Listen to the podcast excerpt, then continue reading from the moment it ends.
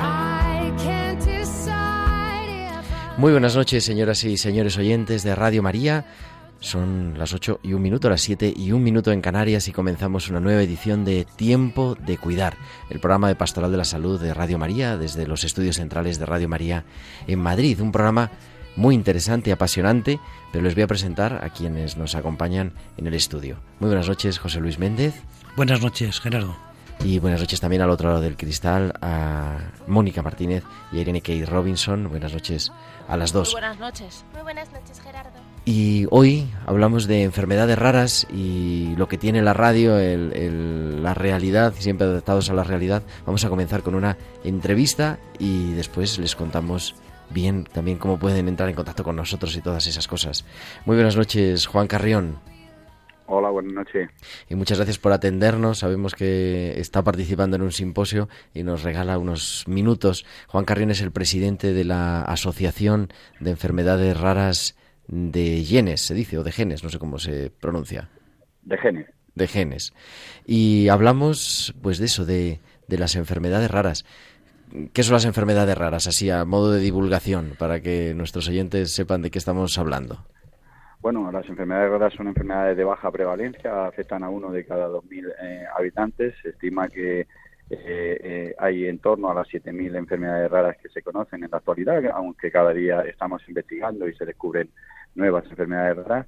Eh, estas enfermedades raras afectan entre el 6 y el 8% de la población y se estima que en España son 3 millones de personas las que conviven con estas enfermedades raras poco frecuentes y en, en la región de Murcia pues más de 100.000 los murcianos que conviven con, este tipo de, de enfermedades raras. Bueno, porque efectivamente eh, la asociación está en Murcia, aunque Juan nos atiende desde Barcelona, pero, pero bueno, el, el- el ámbito desde Murcia además se le escucha un poquito del acento porque mi madre es murciana y esto se reconoce fácil. Sí, efectivamente. De la Asociación de Enfermedades Raras es una asociación que, que fundamos un, un grupo de padres eh, y madres eh, con niños eh, con enfermedades raras y también eh, personas adultas con enfermedades raras, porque tenemos que tener presente que estas eh, eh, enfermedades se nos pueden presentar en cualquier etapa de la vida, aunque el 80% de estas enfermedades raras son genéticas y afectan eh, a niños. Y, la fundamos en 2008, como te decía, con el objetivo de ayudar a mejorar la calidad de vida de personas y familias ¿no? con, con el que conviven con, con estas enfermedades raras o poco eh, frecuentes. Y esta asociación es, un- es una entidad que tiene un ámbito nacional, aunque su sede principal está ubicada en la región de Murcia, donde tenemos dos centros de atención eh, multidisciplinar eh, integral a personas y familias con enfermedades raras, el, el centro Celia Carrión Pérez de Tudela y el centro Pilar Bernal. A mí lo primero que me sorprende, no sé a ti también, José Luis, es, es verdad, enfermedades raras, poco frecuentes, pero hay 3 millones de personas afectadas en, en España. O sea, es que no es tan raro. Sí, efectivamente, no son 3 millones eh, de personas, son, eh, eh, si lo contextualizamos en, en el panorama mundial, estamos hablando de 3 millones en España, de 36 millones de personas en Europa, de 42 millones de personas en Iberoamérica y de 350 millones de personas en todo el mundo. Y siempre digo que al lado de cada una de estas personas están las familias que conviven eh, junto a ellas. Porque efectivamente, siempre decimos, cuando una persona enferma, enferma la familia completa, ¿no? Yo que sé, hasta las cosas más sencillas. Si uno tiene gripe, pues tiene que reorganizarse la vida familiar, ¿no? Para preparar la comida, para llevar a los niños al colegio, para lo que sea. Eh, en el caso de ser familiar, me parece que es, es tu caso también, ¿verdad, Juan? Familiar de una persona con enfermedad rara, la vida cambia completamente. Sí, yo siempre he dicho que, que, la vida me cambió en un instante, ¿no? en donde escuché por primera vez eh, pronunciar el diagnóstico de una de esas más de 7.000 enfermedades raras. En mi caso era el síndrome de eh, Berardinelli, un, típico, un tipo de lipodistrofia eh, infrecuente y, el profesional que, sanitario que me transmitía esa información pues utilizó también dos frases no dos frases añadidas que era que se desconocía la evolución de, de esta enfermedad y que no tenía tratamiento no y la verdad que que en, ese instante que siempre dibujaba con un fondo oscuro, pues uno necesita transformar ese color lo antes posible y necesita muchas manos amigas. Y en este caso, pues yo tuve la oportunidad de, tener la mano amiga de la Federación Española de Enfermedades Raras, de FEDER, a través de su servicio de información y orientación, de tener la mano amiga de esos padres y madres que junto conmigo fundaron eh, de Genes y posteriormente cuando, eh, cuando también eh, tuve que enfrentarme al momento más difícil de, mi vida, que fue perder a mi princesita Celia en el 2012, pues también fundar eh, una asociación de ámbito internacional allí pues para continuar las líneas de investigación que habíamos, habíamos iniciado conjuntamente y que puedan ayudar a, a seguir trasladando esa esperanza a otros niños y a otras personas adultas que conviven con esta enfermedad rara. Por lo tanto, vivir en primera persona una enfermedad rara es vivirlo en familia y, tenemos también que tener eso muy, muy presente en nuestro día a día. Sí, yo creo que yo era médico antes de ser cura y, me hago cargo de lo complicado que es cuando además se trata de procesos de enfermedades que desconocemos cuál es su evolución, ¿no? Y, y, cuál pueda ser un tratamiento o, la manera de aliviar a veces los síntomas que son muy complicados, ¿no? Y es verdad que a veces tampoco, eh, desde el punto de vista de la, de la, industria farmacéutica, pues no será rentable en una cultura de la eficiencia investigaciones para una enfermedad que a lo mejor eh, afecta a un número reducido, pero yo creo que la perspectiva de que la sociedad se mentalice, de cuidar a esas personas y cuidar a las familias y acoger ese drama, me parece que ahí tenemos una asignatura pendiente y que eso no es cuestión de dinero, es cuestión de, de actitud del corazón y de disposición a afrontar y hacerse cargo de una situación que hasta que no te toca no te haces una idea de lo que es. Yo considero que, efectivamente comparto al 100% eh, lo que has transmitido. Creo que la sociedad tiene que ser conocedora de las necesidades a las que se enfrentan estas personas y estas familias.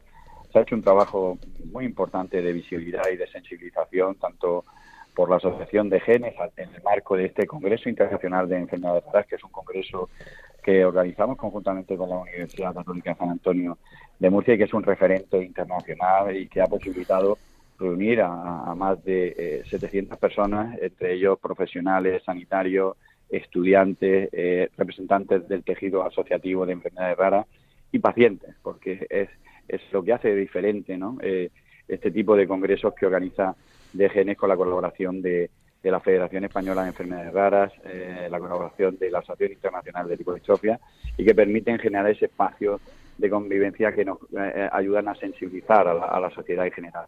Y tenemos que tener muy presente también que, la investigación es el futuro y, y, nuestro país hemos retrocedido en inversión en investigación en el 36% y tenemos que ser capaces de recuperar esos porcentajes. Eso te iba a decir, nos has introducido, ¿no? Se ha celebrado estos días, el viernes y el sábado de la semana pasada, el 16-17 de noviembre, el undécimo Congreso Internacional de Enfermedades Raras en la Universidad Católica de Murcia, en el Monasterio de los, de los Jerónimos. Eh, a mí de primera me sorprende que sea el undécimo congreso. Yo, que más o menos estamos metidos, José Luis y yo, en este tema de la pastoral de la salud, era la primera noticia de que había un congreso internacional en España. Yo he participado en un congreso en Roma sobre esto pero, pero en España no, no sabíamos. Y por eso nos parecía interesante darle fundación. Y que haya ya 11, o sea, que, que hemos celebrado el 11, ¿no? Es una cosa interesante. Sí, efectivamente, es una iniciativa que nace precisamente eh, en los primeros comienzos de la fundación de, la Asociación eh, de Genes, eh, precisamente para generar un foro de formación que permita pues establecer un contacto entre los, los familiares, las personas afectadas y esos profesionales de referencia. Y bueno, eh, podemos eh, decir y, afirmar con rotundidad pues que esta undécima edición ha sido un éxito de participación eh, con más de 700 personas en donde hemos contado con, y hemos podido disfrutar de, de más de 40 ponencias con profesionales con una amplia trayectoria donde hemos abordado patologías de manera específica, hemos también eh, puesto de manifiesto los retos del futuro en cuanto a tratamiento de, de las eh, enfermedades raras y también eh, compartir las buenas prácticas del tejido asociativo. ¿no? Eh, todo eso, realizarlo en un marco que nos ha posibilitado realizar ese también esos encuentros de familias que siempre eh, es muy necesario el que las familias se encuentren, que generar espacios de, convivencia es lo que, hace grande este congreso y que, como transmitía, pues ha permitido eh, tener una, una, participación presencial en torno a las 700 personas, pero también lo más importante es que hemos sido capaces de, compartir todo el conocimiento que, hemos desarrollado en esta edición del Congreso eh, a través de streaming y hemos, y, hemos llegado a más de 20 países, de los cuales eh, 14 de ellos están en, en, Latinoamérica. Y esto ha sido gracias eh, ha sido posible a contar también con la colaboración de la Alianza Iberoamericana de Enfermedades Raras y de las diferentes universidades que se han implicado para que sus alumnos puedan también seguir eh, vía streaming este congreso. Por lo tanto, es un congreso, como decía, de referencia internacional y que ha posibilitado pues eh, eh, el conseguir ¿no? pues todos los resultados que el comité organizador, tanto desde GDN como con la colaboración de FEDER, eh, AILIT y de manera especial la Universidad Católica San Antonio, pues han puesto para que para que haya sido posible, contando también, como siempre, con la colaboración pues de todos los patrocinadores y colaboradores que, han ayudado para que esto sea posible. No sé si hay eh, manera de acceder, nosotros tenemos el programa del Congreso, pero no sé si hay forma de acceder en alguna web o algo así a, las conclusiones, me imagino que se publicarán las actas en su momento, ¿no? Sí, se va a publicar las actas y de igual forma eh, también eh, el acta de todas las ponencias, además de que hemos tenido la oportunidad de, de, tener en este en el marco de este congreso también la presentación de comunicaciones y póster que ha posibilitado que diferentes expertos a nivel nacional e internacional pues puedan eh, compartir su experiencia en el ámbito de las enfermedades raras. Pues toda esta información va a estar disponible en la web de Degenes, degenes.es, y también en la, eh, a través de esta web se puede enlazar con, con, el área del Congreso eh, de Enfermedades Raras, eh, que nos informará de toda esta información que, que va a permitir compartir todas las conclusiones del mismo. Pues les emplazamos www.degenes, directamente dg, degenes.es. Juan Carrión, presidente de la Asociación de Enfermedades Raras de Genes, muchísimas gracias por... Pues gracias a vosotros por permitirnos compartir eh, la importancia de, trabajar todos juntos por, hacer cada día más visibles las, enfermedades raras y, a través de los medios de comunicación por esa oportunidad que nos brindáis para, para que así sea. Muchas gracias. Buenas noches, Juan. Buenas noches. Buenas noches. Pues la verdad, José Luis, que impresionante este, esta realidad, ¿no? Desconocida, pero de una amplitud increíble. Yo no me podía imaginar, se me han quedado los 3 millones de personas con enfermedades raras en España, que nos decía Juan Carrión. Sí, es verdad. Y, el poco eco que tiene la sociedad, a mí también me llamaba la atención lo que tú decías antes, ¿no?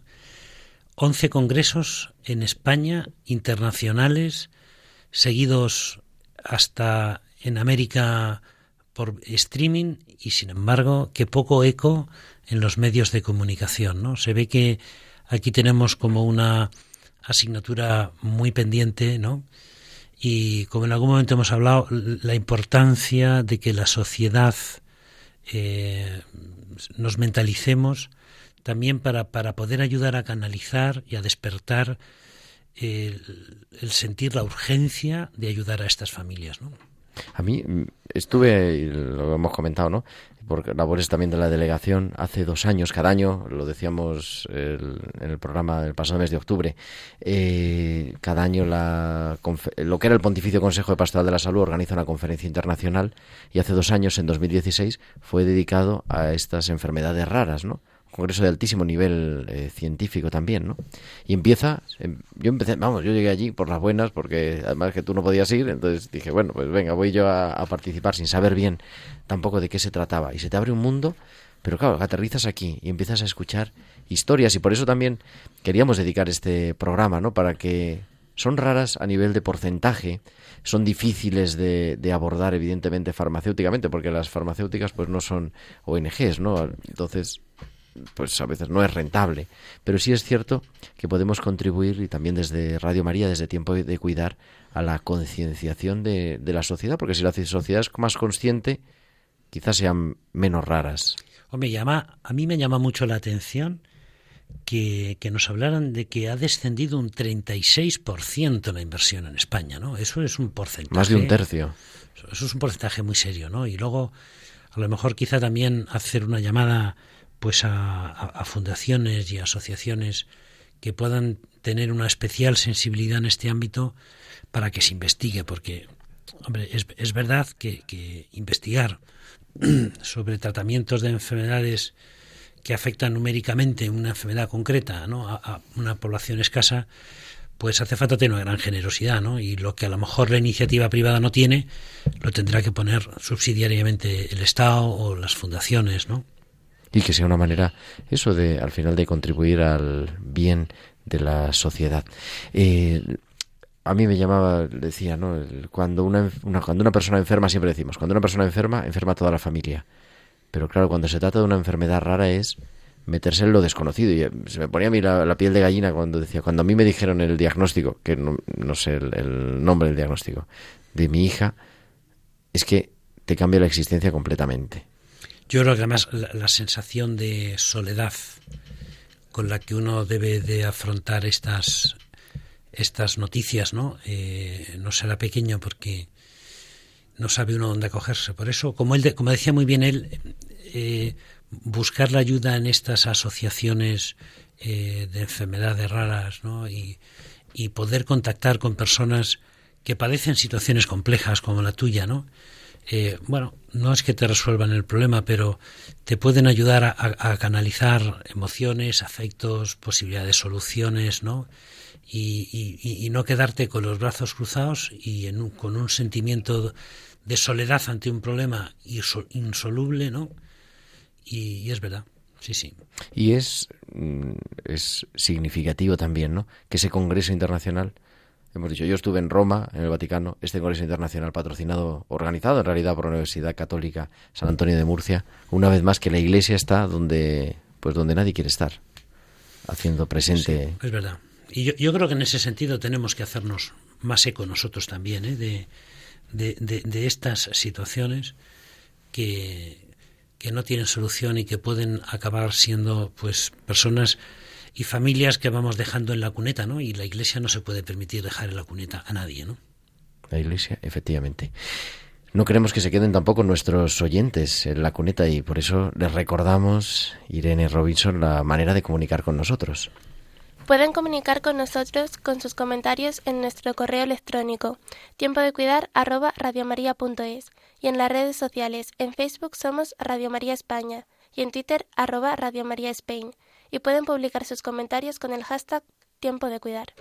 Pues ahí les esperamos a todos, siempre con sus comentarios, revisando nuestro correo electrónico y pidiéndoles que, como siempre, estén al otro lado. Hoy, en Tiempo de Cuidar, hablando de enfermedades raras, llegando a esta parte pequeña de la población, pero que sin embargo sufre de una manera especial. Y por eso también queremos tener un testimonio, un testimonio bonito que nos van a traer de cómo cuidar una unidad hospitalaria que nos habla de descanso familiar.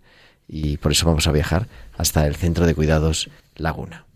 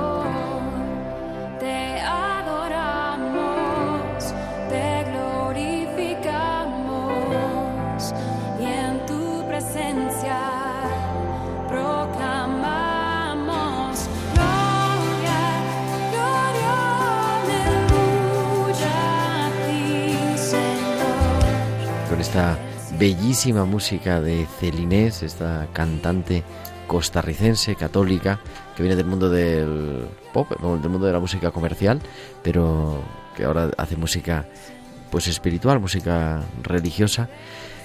Nos metemos y contactamos, como decíamos, con el Centro de Cuidados Laguna, Fundación Vía Norte Laguna, y nos atiende desde allí, porque además está eh, trabajando Marina Buendía, que es la enfermera coordinadora de la Unidad Pediátrica de Enfermedades Avanzadas. Muy buenas noches, Marina.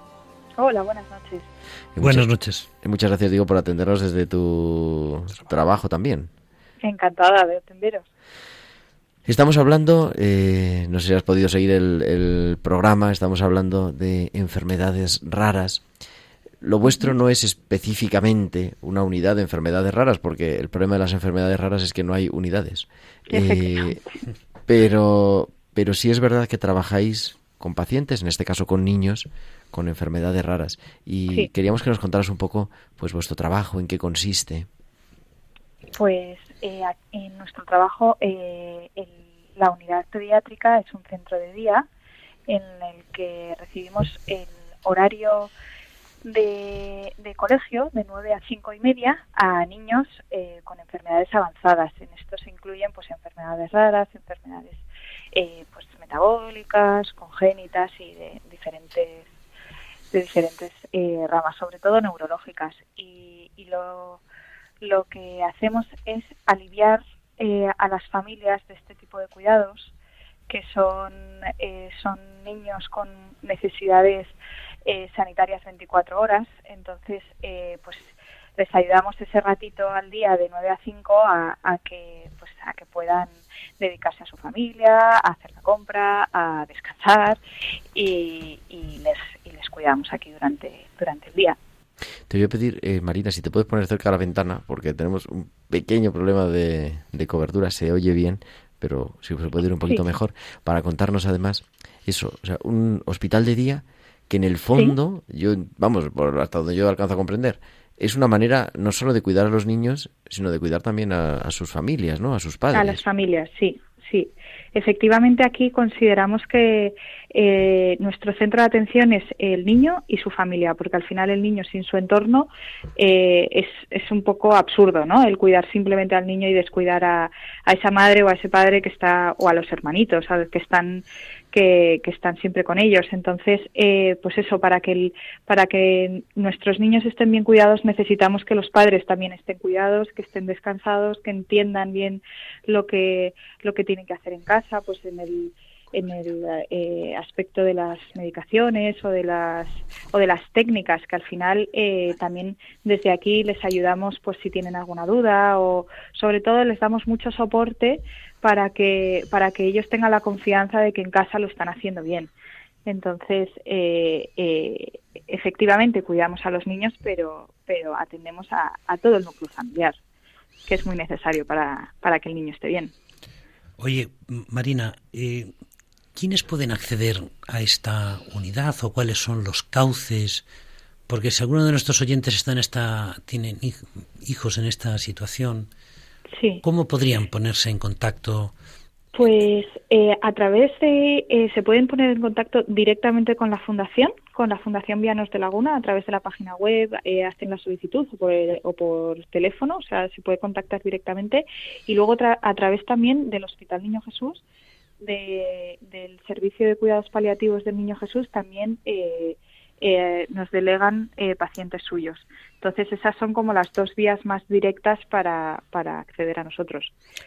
O sea, que tenéis plazas concertadas de alguna manera. No, eh, la fundación no, ojalá, ojalá tuviéramos plazas concertadas. No, la fundación eh, oferta este servicio sin, sin ningún gasto, o sea... Sin un coste para la familia, ¿no? Justo, sin ningún coste para la familia, lo asume toda la fundación. Es verdad que eh, siempre si, si, si tiene posibilidades económicas, eh, pues eh, agradecemos cualquier donación porque esto supone mucho gasto para, para la fundación mantener este servicio abierto, pero, pero eh, no tiene ningún concierto con la Comunidad de Madrid ni con el tal. Lo único que eh, pues es tan beneficioso el servicio que realizamos que el hospital se encarga pues de, de mantener a sus niños también atendidos en este sentido porque el Hospital Niño Jesús tampoco tiene Tampoco tiene el recurso para... O sea, es que no hay, no hay una cosa... O, vamos, yo no lo sé. ¿Hay alguna cosa parecida? No, somos los únicos de España, además. O sea, eh, ahora mismo eh, somos bastante pioneros en este tipo de cuidados con los niños. O sea, en adultos hay mucha mucha demanda también, entonces eh, se, se conoce más y se hacen más más unidades de este de este tipo, pero en, en niños unidad como tal no existe no existe. De hecho, nosotros somos un centro de día, o sea que tampoco tenemos eh, el servicio de Efectivamente, o sea, todavía estamos empezando eh, despacito y, y, está, y nos estamos dando cuenta que está funcionando muy bien, que las familias eh, lo necesitan y, y, ojalá, ojalá dentro de muy poquito haya unidades de este tipo centro de día como estamos nosotros y unidades de hospitalización en toda España. O sea, que es, una, es un recurso muy necesario pero, pero bueno, la pediatría siempre vamos como un poquito por detrás de los adultos y aprendiendo mucho de ellos y estamos estamos aquí empezando, empezando a crear. el trabajo es, impresionante. Tanto José Luis como yo hemos tenido ocasión de visitar vuestra unidad y seguramente que nos conocemos, aunque no, ahora no nos ponemos cara. pero lo que pasa es que lo hemos visitado por cada uno por nuestra cuenta. Eh, vamos, bueno, en el mismo trabajo, pero en diferentes visitas, ¿no?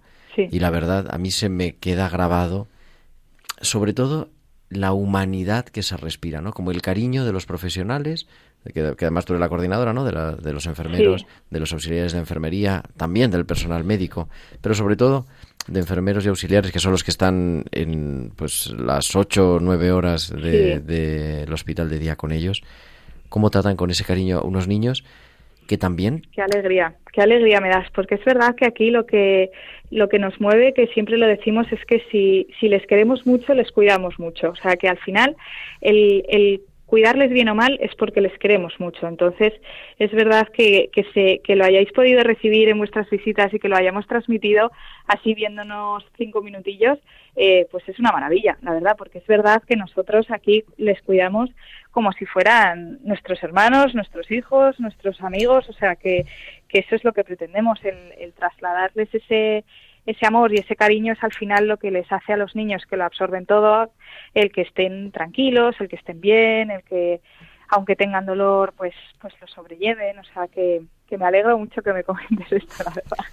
Oye, a mí me, llama mucho la atención a medida que uno va conociendo eh, cómo se van trabajando en distintos ámbitos, la cantidad de espacios eh, que tienen que ver con, con la salud que son relativamente sencillos de ayudar, pero que sin embargo qué poco se hace, ¿no? Porque esto que tú hablabas del alivio familiar, ¿no? Es decir, ¿cuánto agradecerán las familias tener un respiro? Porque se trata normalmente de enfermedades que no te dan un minuto de respiro, ¿no? No, no te dan tregua. No, no, estos son niños que además eh, son, son bastante, si están bien eh, eh, están tranquilos y tal, eh, aún así son bastante inestables, por decirlo de alguna manera. O sea, que, que necesitas estar eh, siempre eh, con ellos en la misma habitación, en la misma sala, o sea, el tenerlos, esto no, vosotros que lo conocéis, no es como una planta de hospitalización normal que tiene a las habitaciones individuales y, o sea, los, que necesitamos verlos a todos. Es bien como una UBI, la, experiencia es como una UBI, ¿no? Con las camas juntas. Sí, con las, con las camas juntas es una sala grande para tenerlos a todos a la vista porque, porque efectivamente son niños que no, no se comunican y todo lo, lo lo, lo, traducen en, pues, en levanto el brazo, en hago una mueca, en tal. Entonces, para que los niños estén bien, sobre todo para mantener el, el dolor controlado y, y que estén, eh, pues, todo lo tranquilos que, que, se pueda estar, tienes que estar viéndolos. Entonces, eso para las familias, para los, las, los padres, que al final son los que están, o los abuelos también en muchas ocasiones, que están más pendientes de ellos, jolín, es un, es un, es, es bastante estresante. O sea, el no poder salir a comprar el pan, no poder irte al, al servicio tranquilo. O sea, es estar constantemente con tu hijo en, pendiente. Entonces, eh, eh, esto, aunque hay familias, de hecho, que al principio cuando les cuesta mucho soltar ese, ese lazo que tienen creado, porque efectivamente son enfermedades muy de, de, larga duración, entonces son familias que han cuidado a su hijo muchísimo tiempo. Entonces, cuando les ofrecemos este recurso, les cuesta a veces mucho soltar esas riendas de, de llevar los cuidados de su hijo y les ofrecemos un par de horas tráele un par de horitas y luego te vas a casa y tal. Y cuando empiezan a experimentar eso de la tranquilidad de estar bien cuidados allí de tal, y yo puedo pues dedicarme al hermanito, hacer la compra tranquila, a veces a veces ni descansan porque no porque tienen que, que, mantener a la familia o sea que pero pero se nota muchísimo que es que es que es un alivio grandísimo grandísimo para el para el núcleo familiar que al final es donde queremos que esté bien el niño. ¿Hay algún tipo de seguimiento después de estas familias o se les busca alguna orientación para que se pueda prolongar en el tiempo la ayuda o buscar los recursos? Eh, yo, yo, no digo que vosotros físicamente lo hagáis, ¿no? Pero, pero que me, me da la sensación de que a, al hilo de esto se podría como prolongar esos cuidados no solo pensando en los niños, sino pensando en las familias que tienen un desgaste grandísimo, ¿no? Y que además de ese alivio que vosotros le proporcionáis, ¿no? Que es importantísimo, eh, me parece a que a nivel sí. psicológico, de profesional, de, de eh, no sé si te refieres a Sí, eso. también puede ser, sí, eso es. Parte del ámbito es el cuidado del niño. Es verdad que vosotros ya cuidáis a la familia y la cuidáis sí, o sea, durante un tiempo. Un, efectivamente, realizamos un acompañamiento con la familia mientras el niño está aquí ingresado. ¿Cuánto tiempo puede estar ingresado? Bueno, ¿O no hay límite? No hay límite, lo que necesiten. Ah. O sea, no, no sabía si era un periodo para generar más plazos, o sea, es hasta que hasta que fallece el niño en realidad. Hasta, efectivamente, hasta que si, si los médicos también estamos muy en contacto con sus médicos responsables, si consideran que este recurso les beneficia en sus en su calidad de vida y en, y en la calidad de los cuidados, lo tenemos hasta que hasta que la plaza, eh, o sea, eso hasta que fallece el niño. Es verdad que además eh, suelen, suelen este tipo de este tipo de familias suelen trabajar con, con otras fundaciones. Conocemos una fundación muy cercana, la Fundación Porque Viven, que les atiende a ese nivel eh, psicológico, de consejo espiritual, de, el trabajador social, que les ayuda pues a, mejorar sus condiciones en, la vivienda o, todo el, trámite funerario. O sea, como que hay, somos como varias fundaciones que, que abarcamos todos los campos para que esa familia esté cubierta. Y no sé si responde eso. Sí, yo creo que responde sí, ampliamente, ampliamente. Y ahora quería entrar, con tu permiso, en un terreno más personal, ¿no? Porque sí. tú cómo lo vives trabajar ahí, decías, si nosotros los queremos mucho, los podemos sí. cuidar bien, ¿no? Eh, sí. ¿Cómo lo podemos, cómo lo vives tú? Pues para mí esto es un es un privilegio. Yo tengo, creo que soy una mujer eh, con una suerte tremenda el poder trabajar aquí. Yo todos los días me levanto y, soy feliz. O sea, es que es, es, es un trabajo precioso, súper agradecido. O sea, el ayudar a el ayudar a alguien y sobre todo a niños. O sea, es que es la cosa más bonita que puede que puede pasar. Yo soy madre, tengo dos hijos y, y doy gracias a Dios por, por, porque, por tener a mis hijos sanos, pero, pero que también valoras mucho lo que, pues eso, los, lo que, lo que has recibido gratuitamente. Entonces, es, es yo estoy, eh, pues siempre como en una nube. Yo soy muy feliz de trabajar aquí, de poder ayudar a estas familias, de poder dar ese soporte, ese alivio. Además, las familias son eh, súper agradecidas, son un encanto en cuanto les siempre están sonriendo, o sea que es que es un trabajo muy bonito, es verdad que tiene ese punto que pues que el día que fallecen, a la semana que están más malitos y tal, pues que es, es triste, pues por supuesto, pero que yo siempre lo digo, ¿por qué nos entristecemos tanto? Pues porque les hemos querido un montón y les echamos de menos y, y eso es lo natural, que cuando alguien fallece pues te entristezcas, si no, no seríamos humanos. Entonces, eh, es maravilloso. O sea, yo trabajar aquí, la verdad es que ha sido un antes y un después y no lo dejaría por nada del mundo. Estoy feliz de estar aquí. Y no sé si eres creyente, Me, Sí, me sí, dicho que sí, según había hablado de esto. ¿Cómo te abre esto a la trascendencia, a tu relación con Dios? No lo sé, no sé si nos quieres compartir algo de este punto más íntimo. eh, eh, la verdad es que eh, pues va un poco enlazado a lo que decía antes de que yo doy, mm, o sea, eres me hace me hace ser consciente de las cosas, de los dones que he recibido sin sin sin me- merecerlo, la verdad. Y, y luego pues me acerca mucho más pues el, el, el estar cerca del sufrimiento y tal es, te acerca a, a comprender más a las personas, tanto no, no necesariamente a personas enfermas, que por supuesto, o sea, este trabajo te tiene muy presente el sufrimiento de la enfermedad y el físico y el dolor, pero también a comprender en el sentido, pues a lo mejor con tu propia familia, el que uno esté de mal humor, el que otro te pierda la paciencia, como que te hace tener un poquito más como de flexibilidad, de, de pues eso, de, de distancia, decir, a ver, esto no es importante, pues vamos a sonreír y a para adelante. O sea, que, que sí que te, te ayuda, vamos, en mi, en mi experiencia me ayuda a, a, vivir mi vida muy intensamente, dando gracias por las cosas que estoy recibiendo eh, sin merecérmelas y, y eso y acercar y, a querer bien. O sea, yo creo que este trabajo me ha enseñado a querer bien, a querer bien a la gente. Y creo que eso es dentro del, de, vamos, yo creo que dentro de, de todo, de, de, la vida y de tal, que es lo más importante, el, eh, el amor. Entonces, eh, por eso decía que yo soy ahora mismo la persona más feliz del mundo, porque es que este trabajo me ha cambiado la vida. ¿Pero o y te pagan o pagas tú? Digo, porque claro, ya esto parece... No, no, es una broma, es una broma. No, pero es, es verdad, yo me encanta lo que has dicho porque en el fondo eh, tratar y cuidar a estas personas te, te, te ayuda a entender que, que, la- que el amor de verdad está hecho de la donación de uno mismo, de entrega, de no buscarse uno mismo, que es justo lo contrario de lo que en el mercado se te vende, ¿no? Es decir, un amor utilitario, un amor que en el fondo está volcado sobre uno mismo, y eso es muy poco gratificante. Por eso me ha encantado lo que estabas diciendo, porque yo creo que ayudará a muchas personas a darse cuenta que el camino para la felicidad no es otro que el amor, pero el amor de generosidad, ¿no? El amor, Amor de darse, entregado. ¿no? Sí, sí, yo me- me- en ese sentido me parece que atender a estos niños, ayudar a las familias, ¿no? Pues es una experiencia, digamos, es particularmente intensa de lo que significa esa, esa vida de entrega, ¿no?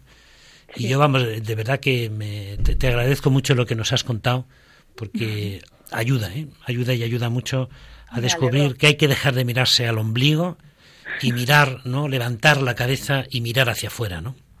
sí, sí, Es verdad, es totalmente verdad. de acuerdo. Será la única manera de cuidar bien. Es otra, otra expresión que me ha gustado mucho. Porque a veces pensamos que cuidar bien es quitar a la gente en medio. No, no.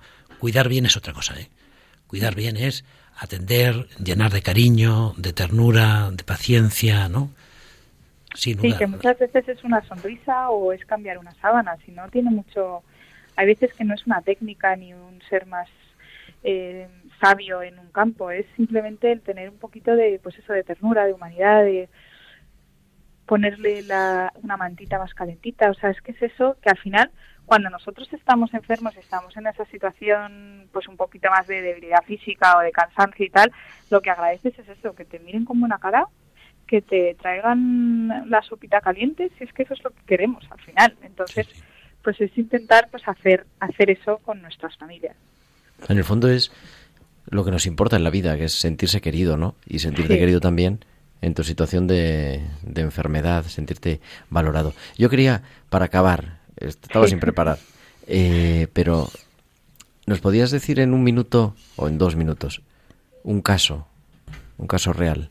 Aunque cambiemos el nombre, pero De que de un caso de, de- O sea, de- ¿De qué tipo de, de, de, enfermedades, pacientes, de de- pacientes? alguien que te hayas hay- quedado. Uy, es que con cada uno tengo mi a ver, un caso real eh, pero más enfocado a la experiencia con la familia, con el niño. Más Mira, esperada la experiencia contigo. una, una anécdota que me pareció brutal, que yo siempre eh, se la cuento a, a mis a mis amigos porque es que es, que explica yo creo que muy bien lo que hacemos aquí. Estábamos con uno de los niños muy pues este niño tiene una enfermedad degenerativa y ya tiene 17 años y lleva aquí pues creo que cuatro, cuatro años con nosotros.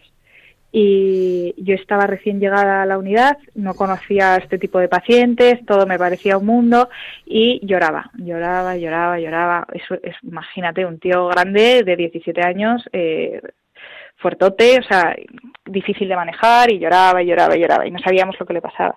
Le miramos el pañal, nada, no tiene nada, tendrá algún, algún gas, tendrá algún, algún moquete por ahí que le esté molestando, no sabíamos, no sabíamos, no sabíamos. El caso es que mi compañera y yo ya desesperadas, que este niño lloraba y lloraba y no sabíamos qué le pasaba, le habíamos dado toda la medicación correspondiente y tal, eh, pues nos pusimos a jugar con, con las sábanas, pues al típico que te escondes, miras, te escondes, miras, y empezó así a como a mirarnos ya con ojillos de, de vale, me estáis entreteniendo. Y en, y en un momento dado cogimos la colonia y le empezamos a rociar con colonia. Bueno, nos soltó unas carcajadas, que es que este niño lo único que quería era atención, es que era un niño que es que estaba eh, aburrido en su cama sin que nadie le hiciera ni caso, estuvimos jugando cinco minutillos, diez minutillos con él, dejó de llorar, unas carcajadas que nos soltaba, luego se quedó tranquilo, dormido, o sea que, que me, me pareció como de, jolín, esto es lo que hacemos realmente, que es verdad que hacemos muchas técnicas sanitarias y que, y que tienes que hacer, tienes tu parte, tu parte técnica, pero que al final es atención, atención integral al niño, el estar pendiente de él y el, y el quererles. Pues Marina, buen día, enfermera coordinadora de eh, la unidad pediátrica de enfermedades avanzadas, que es que el nombre se las trae. Pero tu trabajo es más importante que todo eso. Muchas gracias por acercarnos a este mundo apasionante y, enhorabuena por tu trabajo. Muchísimas gracias a vosotros. Buenas noches. buenas, noches.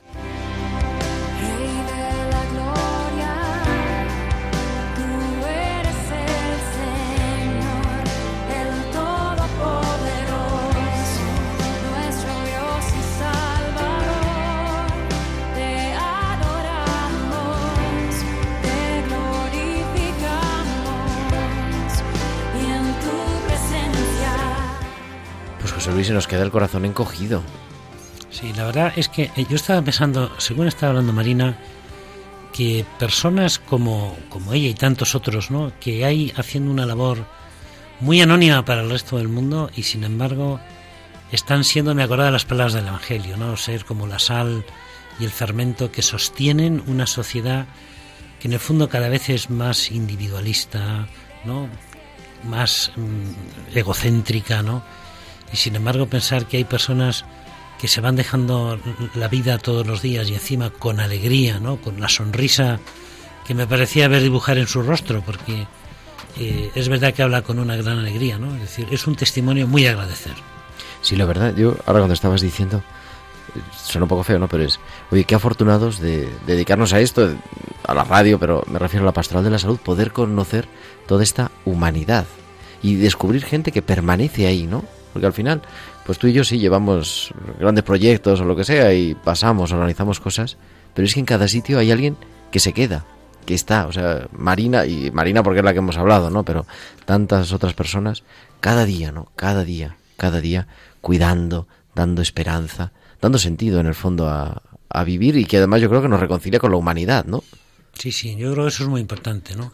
A mí me encanta mucho una expresión que yo desde luego he tomado nota para mí personalmente. O sea que yo, Marina, te lo agradezco porque a nivel personal creo que me va a ayudar, ¿no?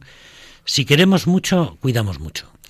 Es decir, si a veces cuidamos poco, la, la, la pregunta ya está contestada, ¿no? Es porque queremos poco, ¿no? O sea que muchísimas gracias.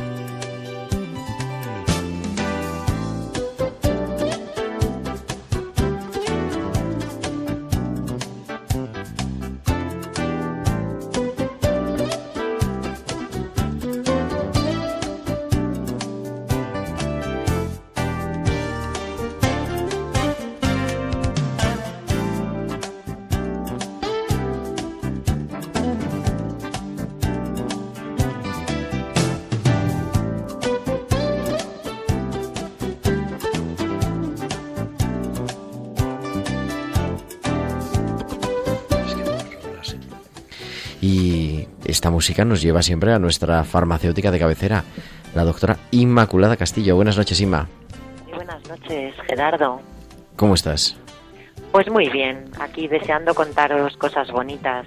Hoy nos quedamos con el corazón compungido por las enfermedades raras, pero vamos a acabar con un buen sabor de boca. Hoy las píldoras tienen un sabor más dulce, si queramos, porque son dos buenas noticias Mira, son dos buenas noticias, además, eh, pensando en las personas mayores. Mira, hay un, el Hospital Universitario Infanta Leonor, eh, se hace o se quiere ya hacer llamar ahora el Hospital Amable para la Persona Mayor. Mira, está poniendo en marcha un proyecto para adaptarse a las necesidades de las personas mayores, para hacer más agradable su estancia hospitalaria. Esto va a incluir mejoras asistenciales a través de la formación e implicación de todo el personal sanitario. Además, también va a hacer modificaciones estructurales. Mira, por ejemplo, eh, va a instalar relojes y calendarios en todas las habitaciones para evitar la desorientación de los pacientes cuando están ingresados. Además, va a ampliar el número de andadores a disposición de las personas que van para que puedan moverse durante su ingreso. Y van a simplificar las indicaciones y carteles, que eso para todos es un lío siempre que llegas a un hospital. Entonces, pues bueno, para facilitar su orientación lo van a, lo van a modificar. Y luego además hay unas iniciativas preciosas, son carteles que van a animar a salir de la cama durante la hospitalización para que no permanezcan encamados o sentados todo el tiempo, siempre que su enfermedad lo permita, claro. Y además van a emitir mensajes por megafonía para indicar a los usuarios y profesionales el inicio del momento del reposo y del sueño, el hospital descansa, al igual que el comienzo de un nuevo día, el hospital se mueve, el proyecto contempla también otras acciones que trascienden a la asistencia sanitaria y, se van a ir implementando, como la creación de una red de voluntariado de apoyo a la persona mayor colaborando con las universidades. Qué bueno, yo creo que es una excelente iniciativa, la verdad, que nos habla además eso, que el hospital no es solamente la medicalización, sino que es mucho más, es también lo que decimos siempre, ¿no? Es tiempo de cuidar. Exacto, y hay otra segunda noticia que nos lleva hasta Murcia. Sí, mira. Y además hemos estado en Murcia ya antes con, con Juan Carrión. Pues mira, precioso, en Lorca, en Lorca. Vamos a ver, mira, se llama Premios Hospital Optimista 2018, que galardona las iniciativas y prácticas que contribuyen a la creación de un entorno optimista, tanto para el paciente como para su familia. Y mira, precisamente las ambulancias de Lorca han sido galardonadas con el premio Hospital Optimista a la historia más optimista 2018. El proyecto se titula Amar, ayudar a mascotas en riesgo y se acercan las mascotas a los pacientes, a los pacientes del hospital para que puedan estar en contacto con ellos durante el ingreso y además se van a encargar de sus cuidados mientras tanto. Fíjate qué, proyecto. Este proyecto derrocha empatía y generosidad y reivindica lo que ellos consideran que debería ser un derecho, y es que los pacientes ingresados en un hospital mantengan el contacto y la relación con sus mascotas para mejorar en su estado anímico y en su voluntad para recuperarse. Este, estos premios, Hospital Optimista 2018, galardona las iniciativas y prácticas que contribuyen a la creación de un entorno optimista para el paciente y su familia. Pues apasionante, la verdad que es curiosa. Me quedo con la primera, si hay que elegir una de las dos, pero me parece bien interesante. También es verdad que para la gente había una, una novia me quería llevar a la boda el perro, entonces, y me lo decía en serio, ¿eh? No creo que, para, para, muchas personas mayores que, que viven solas, su mascota es su familia. Es no lo pensamos, pero pero da mucha compañía y mucho amor. Entonces, pues bueno, me ha parecido una iniciativa preciosa, la verdad. Interesante, como siempre. Pues muchísimas gracias a Inma por traernos hoy estas píldoras llenas de noticia y que nos dejan con una sonrisa, con buen sabor de boca. Inmaculada Castillo, buenas noches. Un abrazo, buenas noches. Buenas noches.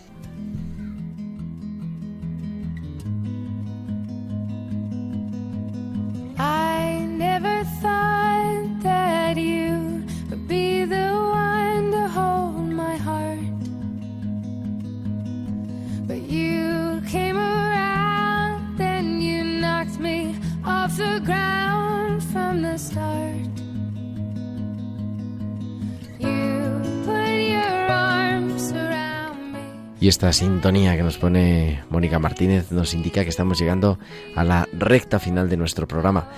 Un programa, José Luis, como siempre, cargado de emociones pero hoy si cabe un poco más lo que nos decía Julián Carrión, ¿no? En ese congreso de enfermedades raras que ha tenido lugar este pasado fin de semana y el testimonio de Marina también. Yo creo que nos deja el corazón sensible, que quizá era el objetivo de este programa, la sensibilización ante esta realidad. Sí, sí, yo, yo creo que en ese sentido, en general los medios de comunicación tienen como una responsabilidad importante en ser como altavoces, ¿no? Porque hay iniciativas muy interesantes que hay que conocer, pero sobre todo conocer el, sufrimiento que hay detrás de esas iniciativas que son respuesta a esas situaciones dolorosas, ¿no? En ese sentido, yo me, voy especialmente satisfecho del programa de hoy porque es verdad que hay cosas que tenemos todas, todos como muy claras. En fin, los cuidados paliativos de los que hablamos la semana, la semana pasada, ¿no? Entonces dices, pero están más en sintonía. Pero esto de las enfermedades raras, ¿no? Estas unidades de, cuidados en pediátricos avanzados, ¿no? Pues se conoce poquísimo, ¿no? O sea, que yo en ese sentido me voy como, como más contento en el programa de hoy, pues dices, hemos contribuido a que más gente oiga que hay este sufrimiento y que hay hombres y mujeres que dan respuesta a este sufrimiento, ¿no? Y que son quizá pues auténtica buena noticia viviente, ¿no? Con esa labor callada y además dándole, como nos decía también Marina, ¿no? Ese sentido profundo, ese sentido también trascendente, ese sentido de hacerlo desde la vocación, desde Dios. Como decía, yo me acuerdo mucho de una, una expresión de Benedicto XVI cuando en la Deus Caritas habla a los voluntarios en general y de manera particular a los voluntarios de Caritas, ¿no? Dice, el lenguaje de Dios es el amor. Vendrá el momento de hacer ese anuncio expreso, pero de momento vamos a empezar por amar, ¿no? Y si amamos mucho, cuidaremos mucho. Con eso nos quedamos. Señoras, señores, se nos acaba el tiempo. Volvemos la semana que viene, el martes 27 de noviembre, como siempre, a las 8 de la tarde, a las 7 en Canarias. José Luis Méndez, muy buenas noches. Buenas noches. Gracias también a Mónica Martínez, a Irene Case Robinson en las labores técnicas y a todos ustedes. Les esperamos la semana que viene. Hasta entonces, descansen, cuídense. Un abrazo de su amigo el diácono Gerardo Dueñas.